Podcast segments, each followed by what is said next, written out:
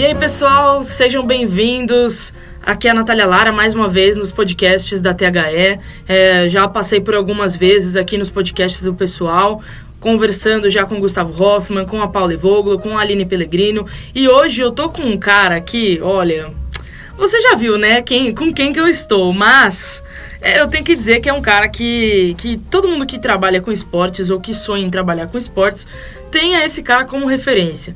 Sei também que ele dispensa muitas apresentações, porém vou apresentá-lo. Eu estou hoje com Everaldo Marques. Everaldo, muito obrigada pelo, por, por topar, né, é, fazer o podcast com a gente, pela disponibilidade. Eu estou aqui no, na, na, ESPN com ele, né, e a gente está se reunindo. E muito obrigada mesmo, mais uma vez, né, já falei no YouTube e estou falando aqui de novo. Imagina, Natália, obrigado, obrigado pelo convite. Um pouco de exagero da sua parte, mas imagina. Estou feliz aqui pelo convite, vamos conversar. Imagina, imagina. Bom, é, só apresentando rapidinho o Everaldo, então, para você, que com certeza conhece, mas contando um pouco da história dele. Então, o EV, né, como chamado também, é, é jornalista, Começou sua carreira em 1996 na Rádio Jovem Pan como produtor, era produtor dos programas Mundo da Bola e Fórmula Jovem Pan e apresentador depois, né, apresentador e repórter do Terceiro Tempo e do Plantão de Domingo. Em 2001, o Everaldo ganhou o prêmio de revelação do ano no veículo rádio pela ACESP, né, Associação dos Cronistas Esportivos do Estado de São Paulo. Em 2005 ele começou a narrar futebol pela TV Cultura. Na mesma época montou a equipe esportiva da Rádio 105 FM, uma rádio lá de Jundiaí, que até hoje está inativa. E lá ele transmitiu Paulista Série A2, Copinha e Copa das Confederações. Também em 2005, né, um ano importante, passou a integrar a equipe da ESPN Brasil, é, já vai fazer 14 anos que o, que o EV está aqui na, na ESPN. Vai fazer em outubro 14 anos.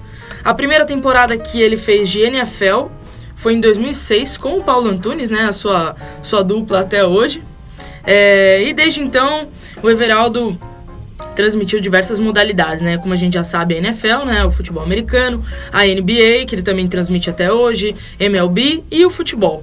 E o Everaldo deu alguns dias atrás, em janeiro, na verdade, para ser mais precisa, deu aula na THE 360 no curso do All Stars de Gestão é, de Marketing Esportivo de Ligas é, Norte-Americanas. E é, a gente conversou, trocou um papo, a gente conseguiu alinhar uma data e estamos gravando um podcast para você que está acompanhando com a gente. Então, então vamos começar? Vamos para as perguntas? Vamos lá.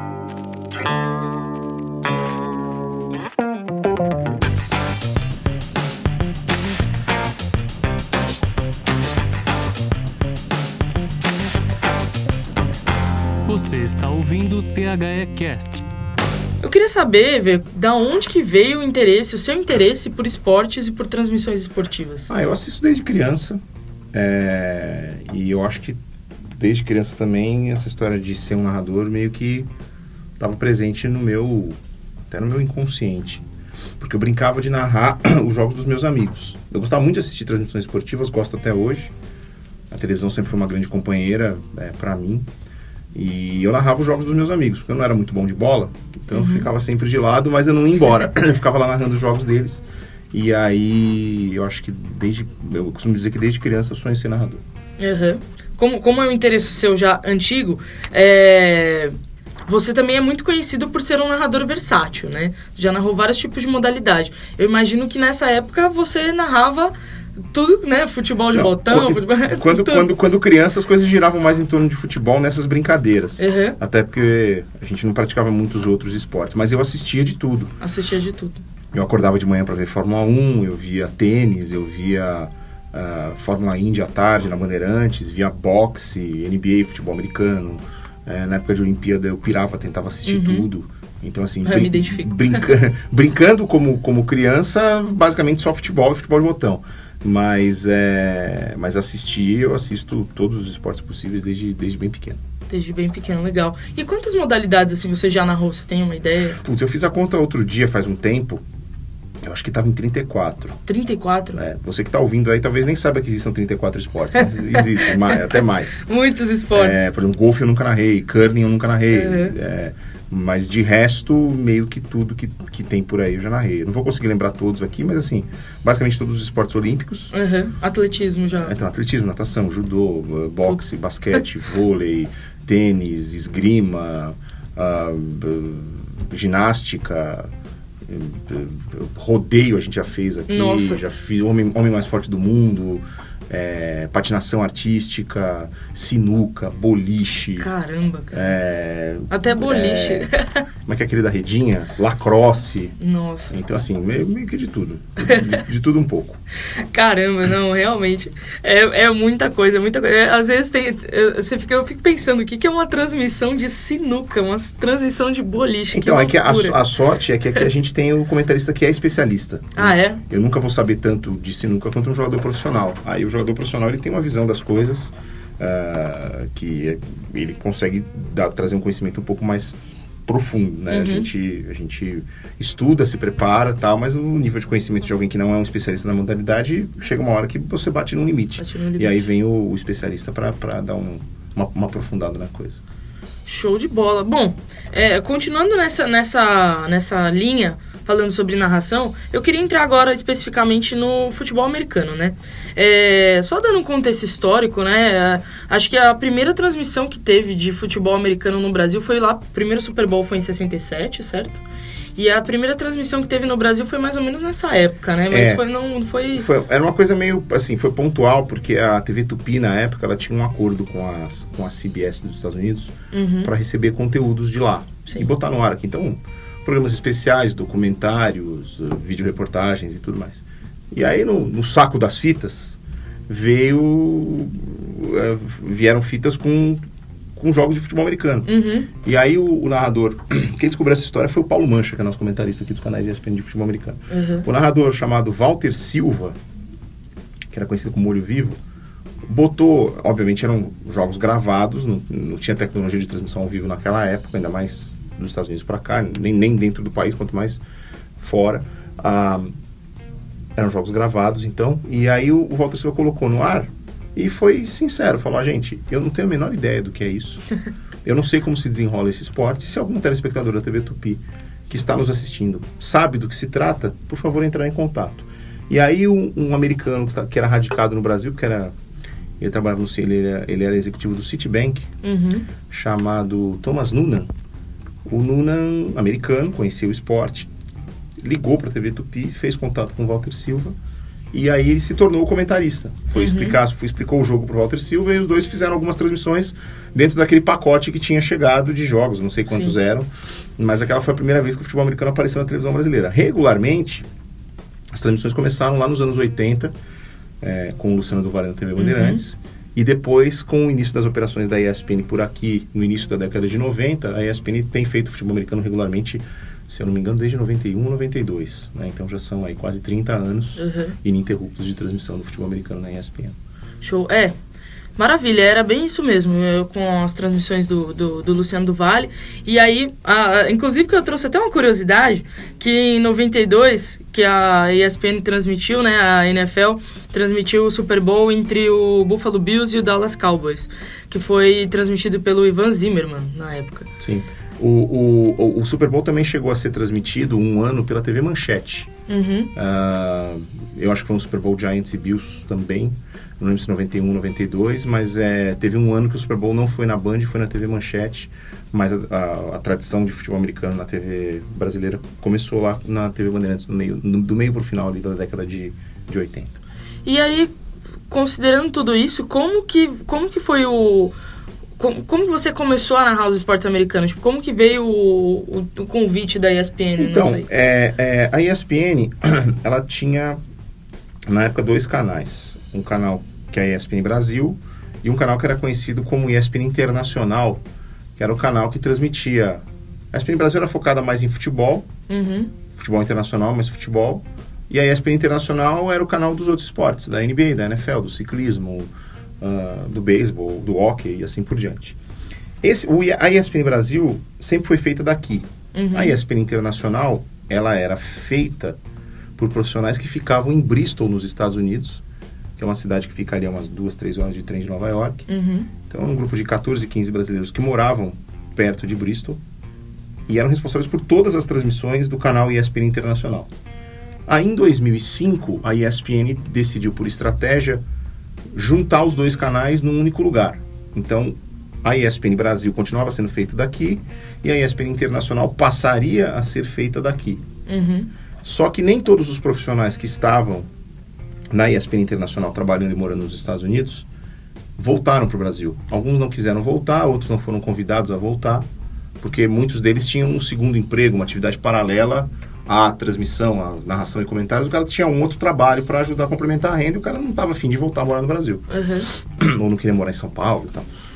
Ah, e nisso abriu-se espaço para contratar alguns narradores. A ESPN chegou à conclusão aqui de que precisava contratar acho que três narradores. E aí nesse- nessa, nesse espaço, nessa necessidade, surgiu uma oportunidade para mim. Mas eu vim para cá sem ter a menor ideia de que eu ia narrar efetivamente esportes americanos. Sim. Eu só disse, com a- conversando com a direção da, da casa na época, o José Trajano, que eu me achava um profissional versátil e capaz de narrar qualquer coisa. Sim. E aí, ele, ele tendo essa informação, ele foi, na hora de montar, digamos, as, as, as escalas de transmissão, Uhum. sabia que eu narrava futebol, mas sabia que podia me aproveitar em outras coisas. Tanto que na primeira semana eu estreiei narrando futebol. Mas logo na semana seguinte me puseram na mesma semana para narrar tênis num dia e handball no outro. E eu fui fazendo lá do jeito que eu achava que tinha que fazer, fui, imagino que tenha agradado, e aí ele foi ganhando confiança de me colocar em mais coisas. Fiz basquete ainda dentro do, do primeiro mês aqui, ah, enfim. E aí pintou a história dos esportes americanos, e eu disse, olha, é, o beisebol eu, não- eu realmente não acompanho, Uhum. Mas se precisar, só me avisa antes que eu dou um jeito de aprender. O futebol americano eu já acompanho, eu já assisto, já né, sigo a liga tal. Então, se, se precisar de alguém para futebol americano, me coloca assim, pode contar comigo que eu, eu acho que vou, vou dar conta. E aí já meio que ficou assim, ah, então não tem mais ninguém assim, porque eu meio que fui o único que me apresentei Uhum. dos narradores que estavam aqui na época para fazer o futebol americano. E aí ficou. Só que o futebol americano só começava em setembro do ano seguinte. Eu entrei aqui em outubro, o futebol americano só começava em setembro do ano seguinte. Uhum. Porque aquela temporada, até o final daquela temporada do ano que eu entrei, estava acertado que ela ia ser ainda narrada pelo pessoal que estava lá em Bristol. Certo. O André José Adler e o Marco Alfaro. E aí, eh, em abril do ano seguinte, né, seis meses antes da NFL, eu comecei a narrar beisebol. Aí eu precisei de um, um trabalhinho para conhecer as regras e tal. O videogame me ajudou muito. E, Santo videogame, né? E aí eu comecei a, a as transmissões de beisebol com o Paulo Antunes. Então a, a dupla com o Paulo Antunes começou nas transmissões de beisebol. E depois, em, em setembro, veio a NFL, em setembro de 2006. E aí já são 13 temporadas. E, e aí, considerando isso, né, que tinham poucas transmissões, né, mesmo, como você, como você disse, teve o Luciano do Vale. E como é que foi esse, esse seu processo de, né, de estudo, de criar essa sua linguagem que, que hoje em dia, né, todo mundo conhece muito a narração de futebol americano é, por conta do que, do que você narra, do que o Rômulo narra. Como é que foi esse processo de criação? Ah, o- os bordões, eles... Assim, eu, eu não me preocupo com os bordões. É, se eles vierem, tudo bem. Se eles não vierem, não vou ficar forçando nenhuma situação. Uhum, É, Mas a transmissão ela é descontraída é, por natureza, até pela característica do próprio Paulo Antunes. Uhum. E a gente acaba brincando bastante na transmissão, porque é uma transmissão longa, são três horas e meia no ar. sim. É, e tem horas que o jogo não está apresentando. O, jogo tem altos e baixos em termos de momentos de tensão, momentos de ação. Então tem Uhum. horas que tá em baixa, tem horas que não tem muita coisa acontecendo. E ali é o tempo da gente brincar, da gente interagir muito com as pessoas que estão em casa e se sentem parte da transmissão, né? As pessoas gostam de mandar mensagem, é, contribuindo, colaborando, cornetando, enfim, de, de todas as formas. E aí a gente tenta fazer uma coisa equilibrada, mas sempre deixando o jogo como, como a coisa mais importante. Uhum. É, é, tem bastante interação, né? Vocês recebem o tempo todo, né? É o tempo todo. E desde, desde cedo, porque ah, ah, o canal tem essa marca. Desde antes de eu vir para cá, quando eu era só um, um fã de esportes, o canal sempre abriu espaço para transmissão, para participação do, do assinante via fax, depois via e-mail. Aí vieram as redes sociais, hoje a gente usa, hoje a gente usa muito o Twitter, mas a gente já passou por várias coisas. Fax não chegou a ter na transmissão de futebol americano, mas e-mail teve, depois teve um mural, a pessoa tinha que acessar o, o- blog e deixar um comentário na caixa de. Tinha um post no blog e deixava na caixa de comentários daquele Nossa. post a participação. e, e aí a tecnologia foi evoluindo até que a gente chegou hoje na, nesse esquema das redes sociais. E das fotos e do pessoal mandando fotos com a roupa. É, é isso, é, então. O pessoal gosta de se sentir parte do negócio, né? É muito legal, né? Porque realmente as pessoas colocaram aquilo como, um, como uma parte da cultura delas, né? Principalmente quando começa a temporada de NFL, a gente vê esse engajamento muito forte, né? Sim, sim. E, e aí falando, continuando falando um pouco sobre as transmissões, é, há uns dias atrás, né, você foi você entrou dentro do vídeo do, do, do 10 Best Calls Around the World, né? As diferentes transmissões, narrações pelo mundo da, da NFL, né? É, e, e, e, eu tenho uma coisa, na verdade, que eu fiquei com vontade de perguntar, que eu tava conversando com a Pauli Voglo no, no outro podcast que a gente gravou. É a gente estava falando sobre questão de preparação para o jogo, essas coisas assim, de horas de estudo. Primeiro eu queria. Essa, essa seria a primeira pergunta. Como que é a sua preparação? Quantas horas você, você para por dia para estudar um jogo, por exemplo, que você vai fazer de, de NBA ou de NFL, por exemplo? A NFL é de longe o que dá mais trabalho porque tem um maior número de jogadores. Então, a NBA tem 15 atletas em cada, de 12 a 15 atletas em cada elenco, a NFL tem mais de 50. Uhum. Então, só isso já demanda um tempo maior para a NFL por causa da quantidade de atletas. E como o jogo para muito, é, não dá para ficar só seguindo a bola, porque Sim. a bola para demais. E aí você precisa de informação para abastecer. Eu estudo de 6 a 7 horas antes de cada transmissão de NFL, duas a três horas antes de cada transmissão de NBA, de futebol e tal, mas a NFL é de, é de longe o que me dá mais trabalho. E aí, quando você, você anota, assim, por exemplo? É, eu, eu organizo as minhas anotações é, no computador, porque a minha letra é horrível. e eu consigo eu também, assim, colocar mais informação em menos espaço se eu usar o computador, se eu usar um, uhum. um arquivo de texto. É, o, a, a parte que dá mais trabalho é eu organizar as informações de um jeito que eu tenha acesso rápido a elas.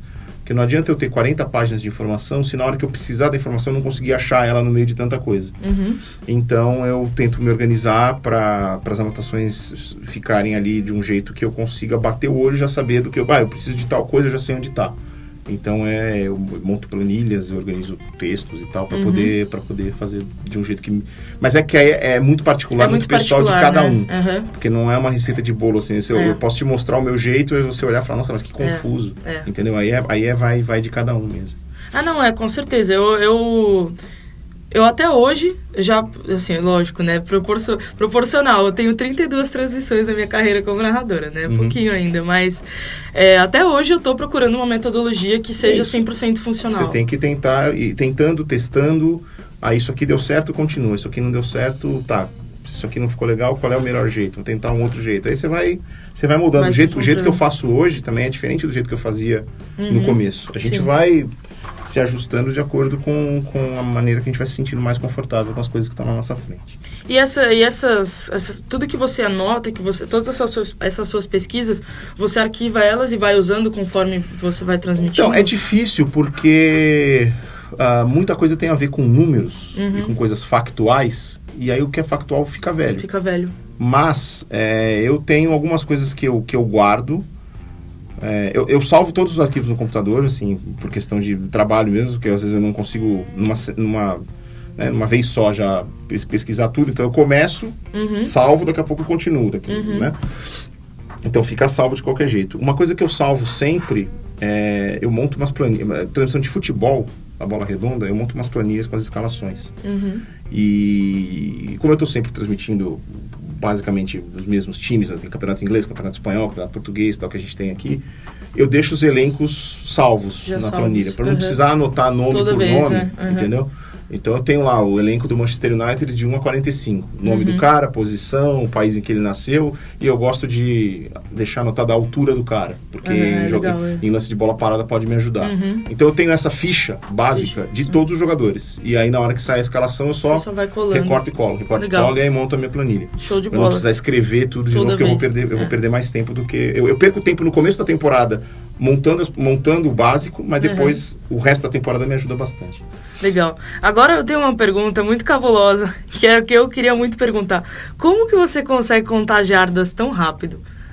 Contar jardas. Nossa, às vezes eu tô, eu tô ali olhando e falo, meu, como é que ele já sabe? É, então, tem, tem algumas, algumas coisas. Primeiro, é, Você precisa saber antes a quantas jardas está do pirulito do first down, por exemplo. Que às vezes Uhum. está 10, está 8, está 4. E aí você às vezes vê o pirulito na imagem. Então Uhum. você já sabe que ah, se está 8, chegou no pirulito, aquelas 8 já foram.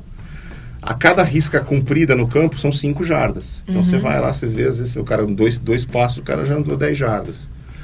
E às vezes você vê onde o cara parou. Aí, aí é um processo assim, de acostumar, mas por exemplo, é, se o cara. O mais fácil, se a jogada começa e termina na mesma metade do campo, é fácil. Porque, por exemplo, o cara tá lá na, na jarda 44 do campo de ataque, a jogada termina na jarda 11. Aí é fácil, 44 menos 11 acabou. Entendeu? Agora, se a jarda começa, se o negócio começa no campo de ataque, no campo de defesa e termina no campo de ataque, Aí aí, você precisa fazer um malabarismo mental. Porque a jarda 30 do campo de defesa, na minha cabeça tem que ser a jarda 70.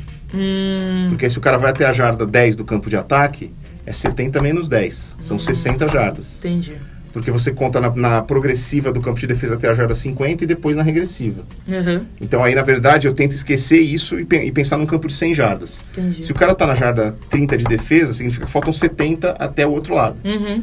E aí eu tenho que transformar isso aqui em 70 na hora de fazer a conta. Que entendeu? loucura. Mas é questão de treinamento. Muito legal. Eu- é difícil acertar, assim, às vezes você não acerta Cravado, né? cravado. Você fala, puta, cerca de 25 jardas o cara foi 27. Mas tudo bem, É, entendeu? beleza. Porque também depende da arbitragem. Você fica com a impressão de que a bola foi uma jarda pra frente, a arbitragem puxa uma jarda pra trás, ou Uhum. ao contrário. Então tem, tem um pouco disso. Mas dá pra, dá pra acertar aproximadamente. Show. É, bom, agora continuando no futebol americano, mas mudando um pouquinho só de, de, de evento, né? Não falando es- especificamente da temporada regular, agora, mas falando especificamente da, do Super Bowl. Você, na sua aula da, da THE, você falou bastante sobre a magnitude e a grandiosidade que o Super Bowl representa e tem. É, eu trouxe só um- um- uns dados, assim, coisas que você até falou na sua aula mesmo, de que a audiência do Super Bowl, ela é no mundo inteiro, isso a gente já sabe. São mais de 200 países transmitindo em mais de 50 idiomas. Em 2015, tivemos uma audiência de mais ou menos 115 milhões de pessoas. E crescendo. Crescendo exponencialmente de ter, de ter crescido mais de 800% a quantidade de pessoas assistindo o Super Bowl. E dividindo quase 50% entre homens e mulheres, né? A audiência bem, bem parecida mesmo. Os comerciais, que custam 5 milhões de dólares, que é um comercial de 30 segundos, que custa 5 milhões de dólares. Exato. É, os ingressos que antes cu- custavam de 6 a 12 dólares, hoje custam de 10 mil a 25 mil dólares, coisas assim, realmente absurdas. É, a economia também nos Estados Unidos são mais de 200 bilhões de dólares que gera só, só, na, só na, na cidade sede, né? Basicamente do, do Super Bowl daquela época. E sem contar os shows do intervalo, que, que, que, por exemplo, da Lady Gaga, que é o, grande polêmico show do intervalo, teve uma audiência de mais de 120 milhões de, de espectadores. E aí, dados todos esses todos esses dados, né, co- colocados todos esses dados, eu queria saber assim, qu- quantos Super Bowls você já transmitiu e quantos deles foram em loco? Em loco. Ah, vou fazer a conta então. No total, 41, 43, 44, 46, 7, 8, 9, 10, 1, 2, 3. Esse foi o décimo primeiro. Uhum. Em loco, 43, 44, 46, 7, 8, 9, 50. E esse. Esse foi o oitavo em loco. Oitavo em loco e décimo primeiro no geral. É muito legal, né? Porque são, são várias. Eu imagino que são várias experiências, várias histórias diferentes, né? E eu queria realmente perguntar isso: como, como que é transmitir um Super Bowl em loco? Como que é a organização do evento? É, como que é a emoção de estar lá? Porque eles fazem um grande espetáculo, né? É. Esses números mostram que eles fazem um grande A espetáculo. semana toda gira em torno do evento, a gente tem muitas oportunidades de entrevista com os jogadores, até assim, exagerado, eu acho, sabe? É muita coisa, porque terça-feira você pode falar com, com os dois times, na quarta, na quinta, e assim, a coisa não mudou de um dia para outro, assim. Não é que teve um jogo entre, entre uma entrevista e outra, teve um treino entre uma entrevista e outra que mudou alguma coisa, então, assim, às vezes até meio exagerada a quantidade de oportunidades, mas é porque tem milhares de jornalistas credenciados e tal. E, e aí é, é- é por causa disso também que a, NFL faz questão de criar um evento grandioso em torno disso e, e funciona. É, e é um exemplo de, de organização para todo mundo, porque a gente vê coisas, por exemplo, aqui no dia a dia do futebol brasileiro que a gente vê os repórteres com dificuldade de conseguir entrevistas depois de jogos e tal. Lá é um, é um exemplo de organização que deveria ser seguido por, por muitos lugares. E o acesso aos atletas ele é muito maior do que em outros eventos do mesmo porte, como uma Champions League, por exemplo. Uhum. Semifinal de Champions League, você tem uma oportunidade de entrevista é, na véspera do jogo. Os, os dois técnicos e um jogador de cada time, eles conversam com jornalistas em entrevista coletiva. Só. Só. Você não tem entrevista uma semana antes do jogo, todo dia, oportunidade de entrevistas com os times, como acontece no Super Bowl. Então, é, uma, é, uma, é um acesso aos personagens que é uma coisa que não tem, que não tem comparação em nenhum outro grande evento, até eventos do mesmo porte.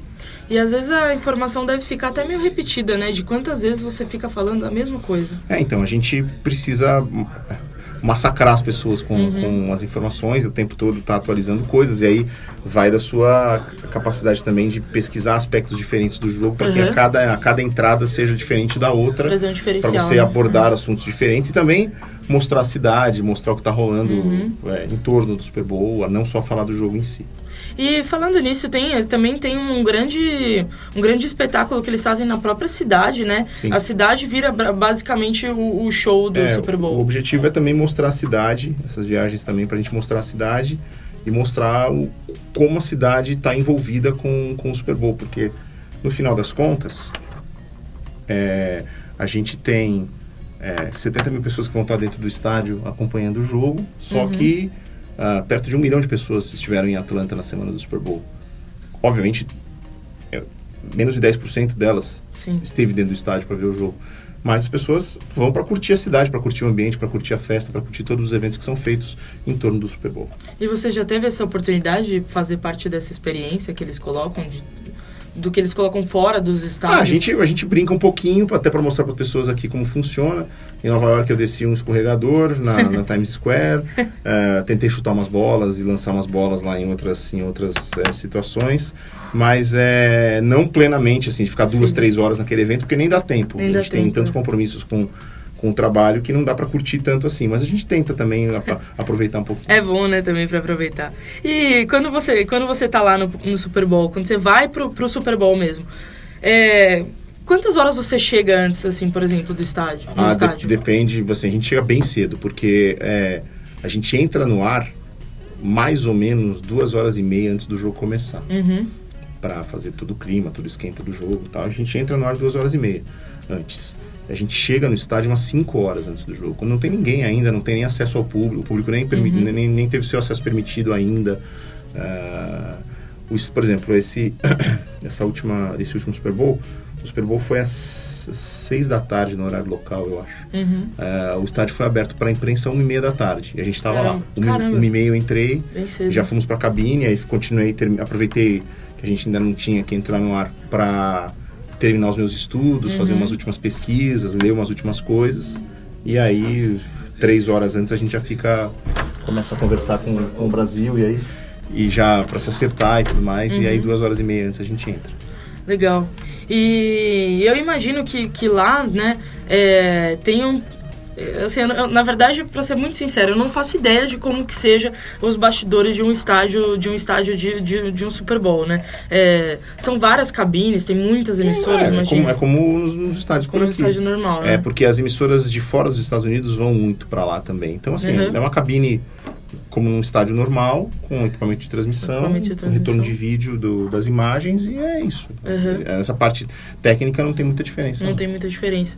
E, e você reparou que, que teve assim um, um crescimento, assim como, como eu falei, né? Teve um crescimento de audiência e de visibilidade do, da NFL e do Super Bowl. E teve um crescimento também exponencial nesse, nesse tamanho de emissoras que vão para lá desde o primeiro Super Bowl que você Hum, fez? Então, de- de- desde que eu vou, as emissoras vão também.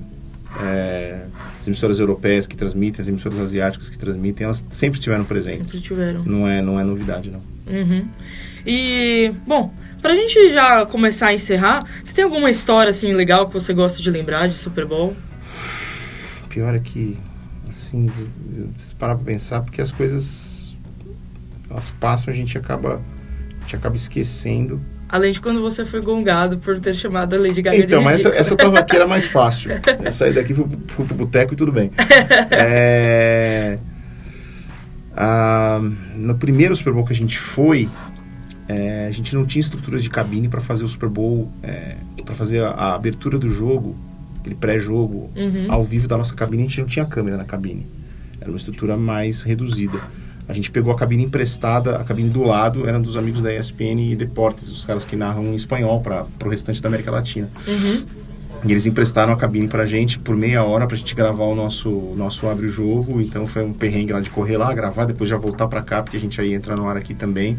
Foi um bastidor, um bastidor que as pessoas não sabem, porque quem, quem viu a transmissão achou que aquela cabine que apareceu era a nossa. E não era a nossa, era uma Uhum. Cabine, era uma cabine do lado. E depois que passou aquela gravação, a gente fez tudo em off, como a gente fala, né? Sem a presença da câmera, mas aí já da nossa cabine.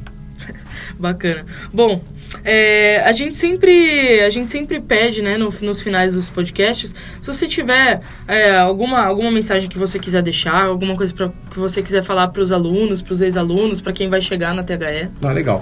É, bom, o, assim, quem, eu costumo dizer o seguinte, quem, se você vai prestar jornalismo, de repente, se você quer, quer estudar jornalismo porque você quer aparecer na televisão, porque você quer ser famoso, o caminho é outro. Vai fazer dramaturgia, vai ser youtuber ou alguma coisa assim. O jornalismo é outra coisa.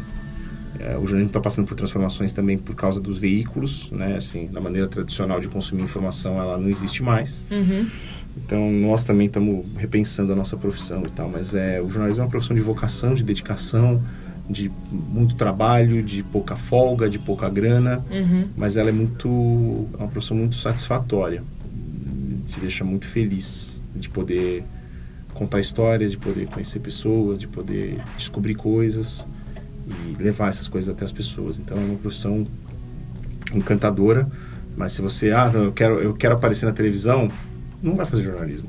Vai fazer dramaturgia, vai outra, outra coisa. Porque o, o jornalismo é, é, um, é um outro tipo de profissão. A televisão é uma consequência do seu trabalho. Pode ser que aconteça, pode ser que não. E, mas você não, se você se o teu foco é aparecer na televisão, talvez o caminho seja ser ator.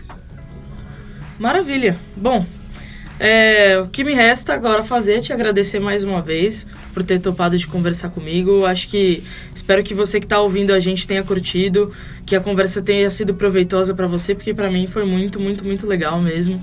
É, mais uma vez também agradeço os meninos aqui da THE pelo espaço. E eu tenho uma coisa para te falar, viu, você que está ouvindo a gente.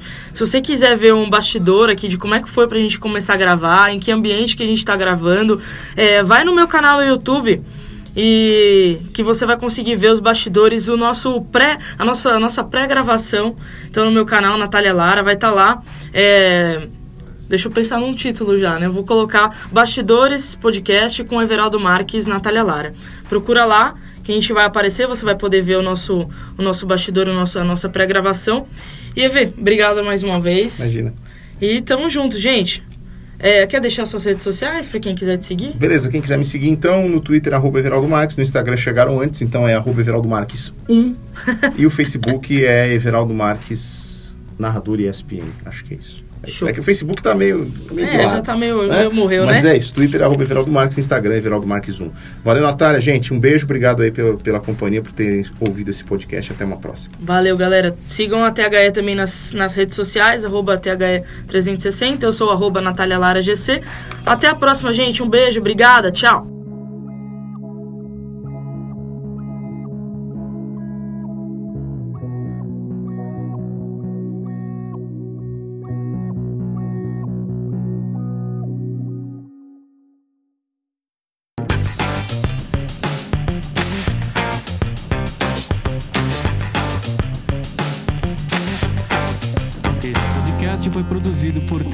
360.